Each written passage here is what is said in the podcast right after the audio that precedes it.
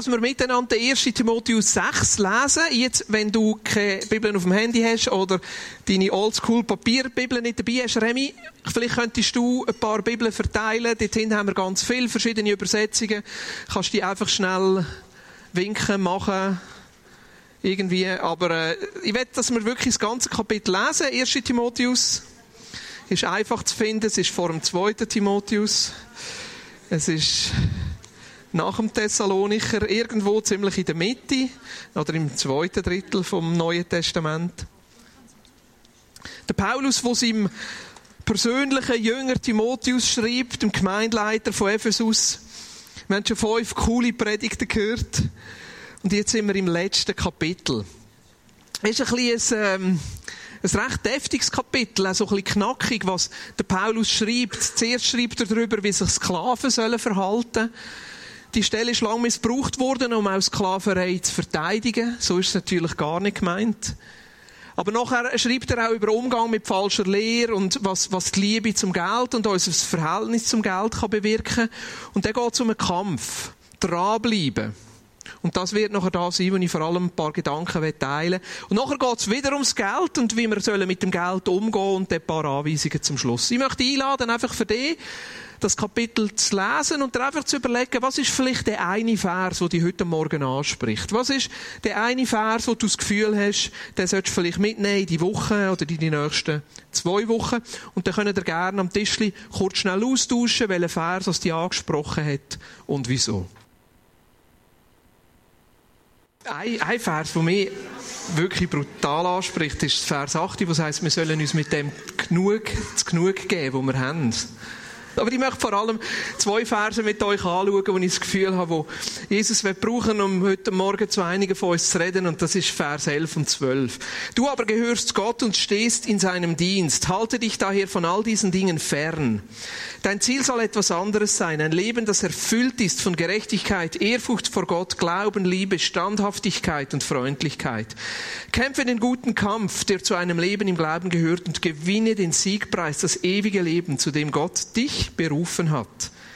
Erinnere dich immer wieder daran, dass du dich vor vielen Zeugen klar und offen zu deinem Glauben bekannt hast. Zwei Verse, die mich in der Vorbereitung besonders angesprochen haben. Und es gibt wie zwei Sachen, wo ich glaube, der Paulus da im Timotheus wird weitergeben. Die erste Botschaft, die er im Paulus, der Paulus im Timotheus wird weitergeben, ist einfach die Tatsache, es gibt Herausforderungen im Leben und es gibt Herausforderungen im Glauben. Und wenn es Herausforderungen gibt, dann ist es auch normal, dass wir Enttäuschungen erleben. Normal, dass wir frustriert sind. Es ist normal, dass wir uns manchmal etwas anderes wünschen. Es ist normal, dass wir irgendwann einem Punkt in unserem Leben auch sagen, eigentlich will ich es anders. Eigentlich wünschte ich mir, dass es anders ist. Manchmal kann sich die Enttäuschung und der Frust sogar Jesus gegenüber ausdrücken. Aber Jesus, als ich zu dir gekommen bin, hast du doch gesagt, ich werde ein Leben ohne Problem haben. Aber der Prediger hat doch gesagt, wenn ich zu Jesus komme, dann ist alles gut. Und wo ist jetzt das? Da wirst du enttäuscht werden. Manchmal sind wir auch Herausforderungen drin, wo wir denken, aber Jesus, für dich wäre es doch so einfach, jetzt hier einzugreifen. Wieso machst du nichts? Jesus, für dich wäre es doch so einfach. Du hast es doch im Alten Testament gemacht, du hast doch im Neuen Testament gemacht. Jetzt tut mir der Rücken immer noch weh. Gestern hat es schon weh und jetzt tut es heute immer noch weh. Jesus, du könntest doch eingreifen. Oder gerade dort, wo Sachen länger chronisch sind. Dort sind wir frustriert und sind enttäuscht. Auch gerade dort, wenn wir vielleicht in unserem Leben Ablehnung von Menschen erleben, wenn sie uns nicht so gern haben, nicht so toll finden, wie wir das gerne wetten, dort werden wir enttäuscht. Und Paulus gibt im Timotheus da zwei Verheißungen. Die eine Verheißung, die eine Verheißung, die er im, im Timotheus gibt, und ich glaube, dass eine ganz wichtige Verheißung ist, mit, mit Enttäuschungen richtig können umzugehen, ist im Vers 13, wo er sagt, in der Gegenwart Gottes, von dem alles Leben kommt, und in der Gegenwart Jesu Christi, der als Zeuge für die Wahrheit vor Pontius Pilatus ein klares Bekenntnis abgelegt hat, fordere ich dich auf, erfülle deinen Auftrag vorbildlich und untadelig in der Gegenwart Gottes, wo alles Leben kommt, und in der Gegenwart von Jesus Christus, das Wort Gegenwart. Ich glaube, wenn wir in Enttäuschungen innen sind, wenn wir in Herausforderungen innen sind, wenn wir in so Situationen innen sind, wo wir sagen, Jesus, mach doch etwas, da, wo uns Frieden geben kann, ist seine Gegenwart. Auf die einen Seite das Bewusstsein, dass er da ist. Das Bewusstsein, dass er sich nicht abgewendet hat. Das Bewusstsein, dass er ein Verständnis hat für da, wo man drinnen steht. Und mitten drin ist. Und gleichzeitig auch das Erleben von seiner Gegenwart. Ja, um die 30 Jahre eine riesige Lebenskrise gehabt. Die Lebenskrise hat mit der Kille zu tun gehabt, weil sie dieser Kille plötzlich geheißen hat, ich gehöre nicht mehr dazu. Mit dem, dass ich nicht mehr dazugehört habe, habe ich meinen Job verloren. Wir sind mit dem dritten Kind schwanger gewesen. Es hat eine rechte Krise ausgelöst, wie du dir vorstellen kannst. Nicht nur eine Krise jetzt von der Existenz und nicht nur eine Krise, dass so etwas in einer Kirche passieren kann, sondern auch eine Glaubenskrise. Und ich weiss noch, am Samstagmorgen habe ich mit dem Gary Keller telefoniert. Und der Gary hat mir am Telefon gesagt, weisst Boris, bleib einfach an Jesus dran. Bleib an Jesus dran, schau auf Jesus. Ich bin nachher zurück in mein Zimmer, habe brüllt. Es ist so tief gegangen. Und in dem Moment ist wie übernatürlich einfach Jesus ins Zimmer reingekommen. Ich habe ihn nicht gesehen, ich habe ihn nicht gehört, aber ich habe ihn erlebt. Die Gegenwart Gottes, die einfach reingekommen ist, mitten in die Enttäuschung, mitten in den Schmerz. Und innerlich habe ich eine Stimme gehört, die mich fragt, Boris, bist auch jetzt parat, noch mir nachzufolgen? Und ich weiss noch, die Antwort ist so tief gegangen. Er hat gesagt, Jesus, auch wenn es das bedeutet, auch wenn es den Schmerz bedeutet, auch wenn es die Enttäuschung bedeutet, ja, ich bin immer noch parat, dir nachzufolgen. Und ich weiss, ich konnte das nur können sagen, weil seine Gegenwart da war.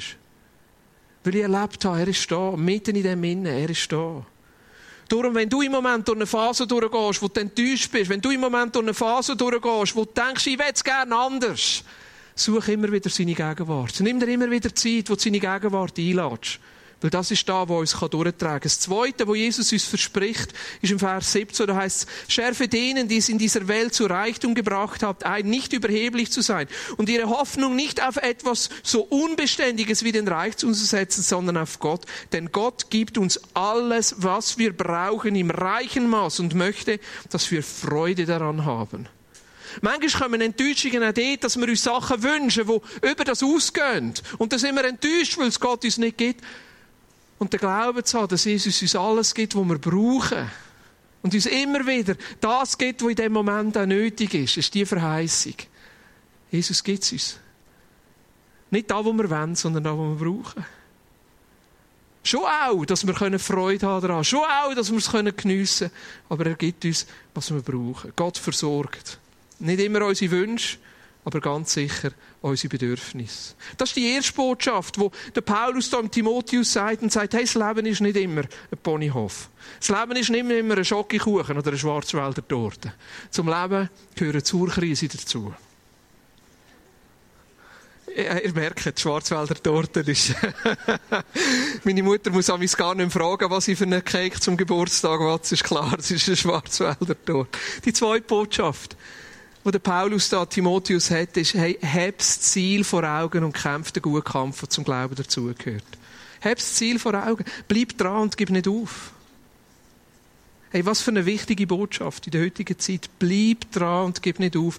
Halt aus, hab Geduld, zieh es bis zum Ende durch, gib nicht auf. Oder vielleicht habt ihr das Bild auch schon gesehen auf dem Internet. Dranbleiben. Dranbleiben. Ich glaube, das ist immer wieder eine Herausforderung, nicht den kurzfristigen Gewinn zu suchen, sondern den langfristigen Erfolg. Es gibt so viele Möglichkeiten abzukürzen. Es gibt so viele Möglichkeiten, das gerade zu nehmen, was unmittelbar da ist, weil es uns etwas verspricht und dabei das langfristige Ziel dafür zu opfern. Es lohnt sich einfach nicht. Es lohnt sich nicht. Und ich weiß, das ist keine einfache Botschaft. Und ich predige da in erster Linie zu mir selber. Es gibt Untersuchungen, welche sind die schnellsten Städte. Da misst man, wie lange geht es, um ein Konto zu eröffnen, wie lange geht es, um äh, ein Essen zu bekommen, zu zahlen, wie, wie schnell laufen Leute über einen Fußgängerstreifen. Wisst ihr, welches das die schnellste Stadt ist? Und ich habe schon mal gesagt, Zürich. Was mir aufgefallen ist, wenn ich in Zürich bin, ich nehme nicht einmal die Rolltreppe, sondern die Stege, weil ich dort noch ein bisschen schneller bin. Also, ich, ich, ja, ich nehme den letzten Zug, wo man noch aufs Flugzeug lenkt. Und dann muss ich halt amix ein bisschen schneller pressieren. Das ist so tief in mir drin, es muss schnell gehen. Das ist einfach, wo meine Kinder manchmal unter mir leiden. Es muss schnell gehen. Geduld zu haben, zu warten, auszuhalten, das ist nicht so meine Kerneigenschaft. Es muss schnell sein, jetzt, sofort. Aber ich merke, für viele Sachen im Leben braucht es, dass wir dranbleiben. Dass wir nicht das Kurzfristige suchen, wo uns da etwas verspricht, sondern das Langfristige. Gut zu Ende bedeutet zu warten, geduldig sein, dran zu bleiben. Erfolg zu haben bedeutet, an einem Ziel dran zu bleiben und die kleinen Schritte zu machen. Ein Instrument lernt man nicht an einem Tag. Eine neue Sprache lernt man nicht in zwei Wochen. Und einen Marathon läuft man nicht, wenn man einfach einmal schnell einen Monat trainiert hat. Viele schöne Sachen in unserem Leben, die brauchen einfach ein Zeitchen. Wie lange geht es, bis wir die Schule fertig haben? Und jeder von uns, der Kind hat in der Schule, weiß, wie frustrierend das ist. Jeden Tag das auszuhalten. Meine Kinder sagen nämlich, jetzt muss ich schon wieder in die Stinkbude. Mittlerweile ist das Wort verboten. Jetzt sagen sie, jetzt muss ich schon wieder in die SP. Sag ich, ja, ist in Ordnung. Aber es ist das Dranbleiben. Die wichtigen Sachen in unserem Leben brauchen Ausdauer, brauchen Kampf, brauchen Anliegen und sonst auch in unserem Glauben. Hey, wenn wir Jesus nachfolgen, es gibt Höchst und Tiefs. Es gibt Momente, wo wir frustriert sind, wo wir nicht weiter sehen, wo wir aufgeben wollen. Es gibt die Momente im Glauben. Und ich bin so froh, dass ich Teil von einer Kirche sein darf, wo wir da ehrlich damit umgehen können. Ich bin so froh, dass ich nicht muss in Gottesdienst kommen Auch als sogenannter Pastor, und das muss mir immer gut gehen. Ich bin so froh, dass ich Teil darf sein von einer Gemeinschaft, wo wir ehrlich damit umgehen können, auch wenn wir mal frustriert sind, auch wenn wir mal eine Glaubenskrise haben, auch wenn wir mal sagen, eigentlich im Moment, und ich weiss, ich darf das Wort nicht brauchen, aber ich sage jetzt gleich, schießt mich alles an. Entschuldigung. aber es gibt doch die Momente, es gibt doch die Momente und der beste Ort ist da, in Gottes Gegenwart. Offen zu sein und ehrlich zu sein und schlussendlich nicht bei dem stehen zu bleiben, sondern das zu Jesus zu bringen. Zu sagen, Jesus, sie braucht deine Gegenwart. Jesus, sie braucht dass du mich neu berührst. Jesus, sie braucht es. gibt die Momente, wo wir uns fragen, lohnt sich das wirklich? Es gibt die Momente, wo wir uns fragen, ist es richtig? Und es gibt nur ein Wort, ja, eine Antwort, ja, bleib dran. Und ich merke, dass wir eigentlich in der Bibel viele Vorbilder haben. Ich bin wieder auf Hebräer 11 gestoßen. Hebräer 11, das große Kapitel vom Glauben. Da schreibt es vom, vom Noah, wo jahrelang an der Arche gebaut haben. Kannst du dir vorstellen, wie viele Leute das dort vorbeigekommen sind und ihn ausgelacht haben, dass einer in der Wüste da ein Schiff baut?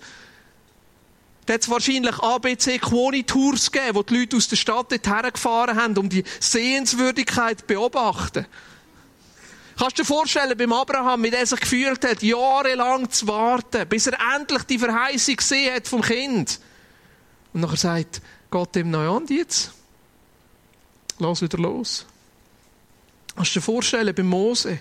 Und er hat die Abkürzung nehmen, beauftragt, das Volk von Israel aus der Knechtschaft rauszuführen. Und was macht er? Die Abkürzung, er bringt einen um.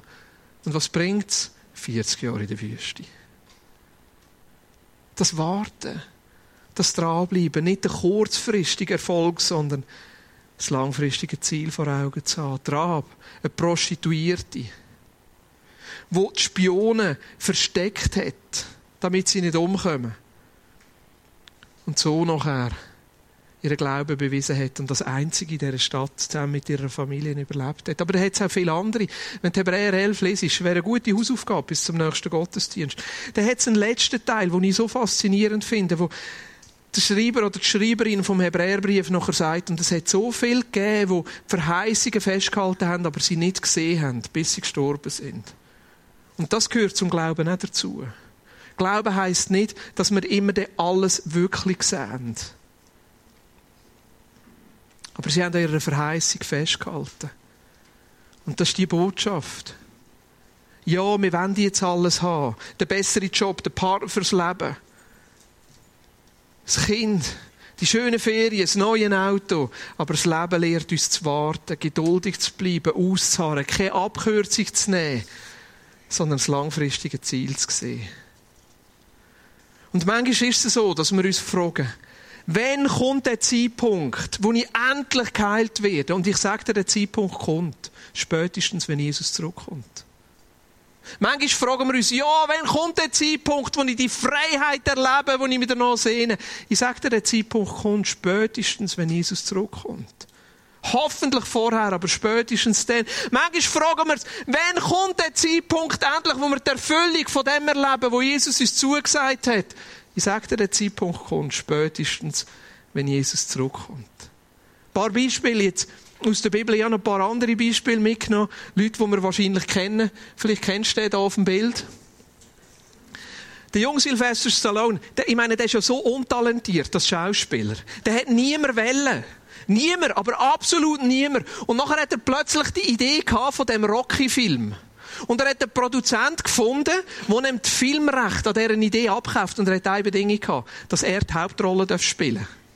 Und der Produzent hat sich zuerst nicht darauf eingelassen. Am Schluss hat er sich darauf eingelassen und der Rest ist Geschichte. Ich finde ihn immer noch keinen tollen Filmschauspieler, aber irgendwie hat er gleich Erfolg. Kann schnell auf die zweite Folie, ein Zitat von ihm. Ich glaube, dass es eine innere Kraft gibt, die Gewinner oder Verlierer hervorbringt. Und die Gewinner sind diejenigen, die wirklich auf die Wahrheit ihrer Herzen hören. Spannend. Der Walt Disney. Das nächste Foto. Der hat die Idee von sprechenden Tieren. Und alle zu dieser Zeit haben gesagt, spinnst du eigentlich? Sprechende Tiere. Eine komische Maus, die reden kann. Sicher nicht. Er hat 302 Absagen bekommen. 302 Absagen. Bei der 303. Anfrage hat ihm endlich jemand zugesagt. Und der Rest ist Geschichte. Heute kennt die sprechende Maus jedes Kind. Und was gibt's noch alles? Eiskönigin. ist das auch Disney? Und nachher hat er so einen Themenpark gebaut. Disney World. Und er ist eine Woche vor der Eröffnung ist er gestorben. Bei der Eröffnung hat jemand den Bruder von Walt Disney gefragt, es wäre doch toll gewesen, wenn die Brüder das noch gesehen hätten. Und er hat gesagt, was? Er hat das die ganze Zeit gesehen. Vielleicht nicht da, aber da. Er ist dran geblieben. Der Henry Ford, der Autopionier. Hast du gewusst, dass der beim ersten Firma, die er gegründet hat, Konkurs gegangen ist. Das war ein Versager. Aber er ist dran geblieben. Und hat am Schluss Erfolg gehabt. Aber ich möchte noch von einem anderen erzählen. Und das ist die letzte Geschichte. Kennt jemand den Mann? Das ist der Hiro Onoda. Er war Leutnant in der japanischen Armee im Zweiten Weltkrieg. Nachrichtenoffizier auf einer philippinischen Insel. Die philippinische Insel ist nachher erobert worden von den Alliierten. Sie haben treu ihrem Auftrag sich zurückgezogen. Und kurz darauf hat Japan kapituliert und der Krieg ist fertig gewesen. Jetzt haben die Flugblätter abgerührt über deren Insel und gesagt, du, der Krieg ist da übrigens fertig. Aber weil da ein Nachrichtenoffizier war, hat er gewusst, ja, das könnte ein Trick sein vom Feind. Wenn wir rauskommen, dann verschiessen sie uns. Kurz vorab hat es sogar noch eine Schiesserei gegeben, darum haben sie sich zurückgezogen. Wisst ihr, wie lange sein Krieg, war? Bis 1974. Am Anfang waren es das vierte, nachher das dritte, nachher das zweite. Er hat nach dem Krieg noch eine 30 Leute umgebracht. Bauern auf dieser Insel. Polizisten hat er sich Schiessereien geliefert. Der hat auch durchgehabt. Nur ein bisschen mit dem falschen Auftrag. Ein Student in Japan hat nachher von ihm gehört. Der Student geheißen Norio Suzuki. Und er hat sich drei Aufträge gegeben. Er wollte den Hiro Onoda, sonst noch etwas und den Yeti finden, in dieser Reihenfolge. Nachher ist er auf die, Japan, auf die philippinische Insel und weil er Japanisch hat können, hat er mit ihm können in Kontakt treten, hat mit ihm geredet. Und weißt du, was der Soldat nachher gesagt hat? Er hat gesagt, ich gehe erst von hier weg, wenn mein Vorgesetzte mich von meinem Befehl entbindet. Nachher ist der Student zurück auf Japan, hat sie Generalausfindung gemacht, oder sein Major. Der Major ist eingeflogen in die Philippinen und hat sich von seinem Auftrag, hat von seinem Auftrag erlöst. Der Major Taniguchi, 1974. Was wollte ich damit sagen? Schau, dranbleiben allein nützt nichts. Du musst auch wissen, dass du beim Richtigen dranbleibst.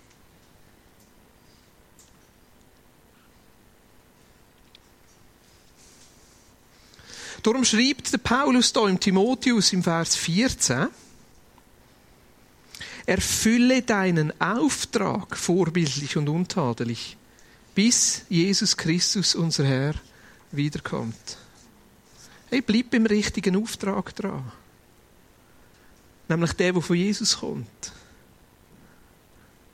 Was wir sehen bei diesen Glaubenshelden im Hebräer 11, dass Gott ihnen einen Auftrag gegeben hat und sie in dem Auftrag dranbleiben sind, wo Gott ihnen gegeben hat. Der Abraham mit seinem Auftrag. Der Mose mit seinem Auftrag. Der Noah mit seinem Auftrag. Ja, gestern, vorgestern, mit einem Kollegen, einem anderen Vineyard-Pastor, ein ganz herausforderndes Gespräch gehabt. Wir haben geredet über die Frage von Ehe und Ehescheidung und wie wir in der Kirche mit dem umgehen können und die Frage von Wiederverheiratung. Und nachher hat er mir gesagt, weißt du, Boris, wenn einer von dem kann erzählen und was es bedeutet, dann bin ich. Über Jahre hinweg hatte ich eine brutal schwierige Ehesituation. Meine Frau war über Jahre hinweg depressiv und selbstmordgefördert.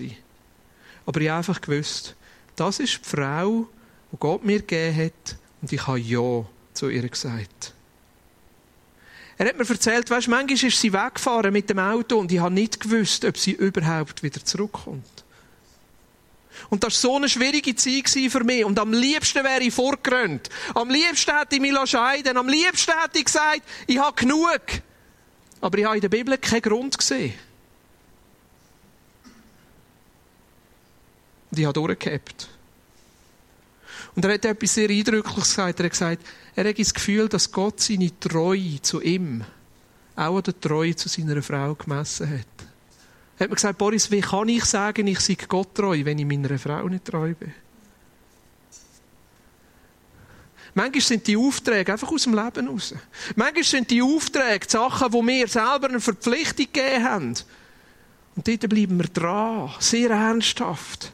Und gehen nicht einfach auf. Und manchmal sind es Sachen, wo Jesus in unser Herz hineinlegt. Ich weiß, dass das ein herausforderndes Thema ist und ich weiß, dass einige von uns sich auch fragen, aber Jesus, was ist es denn?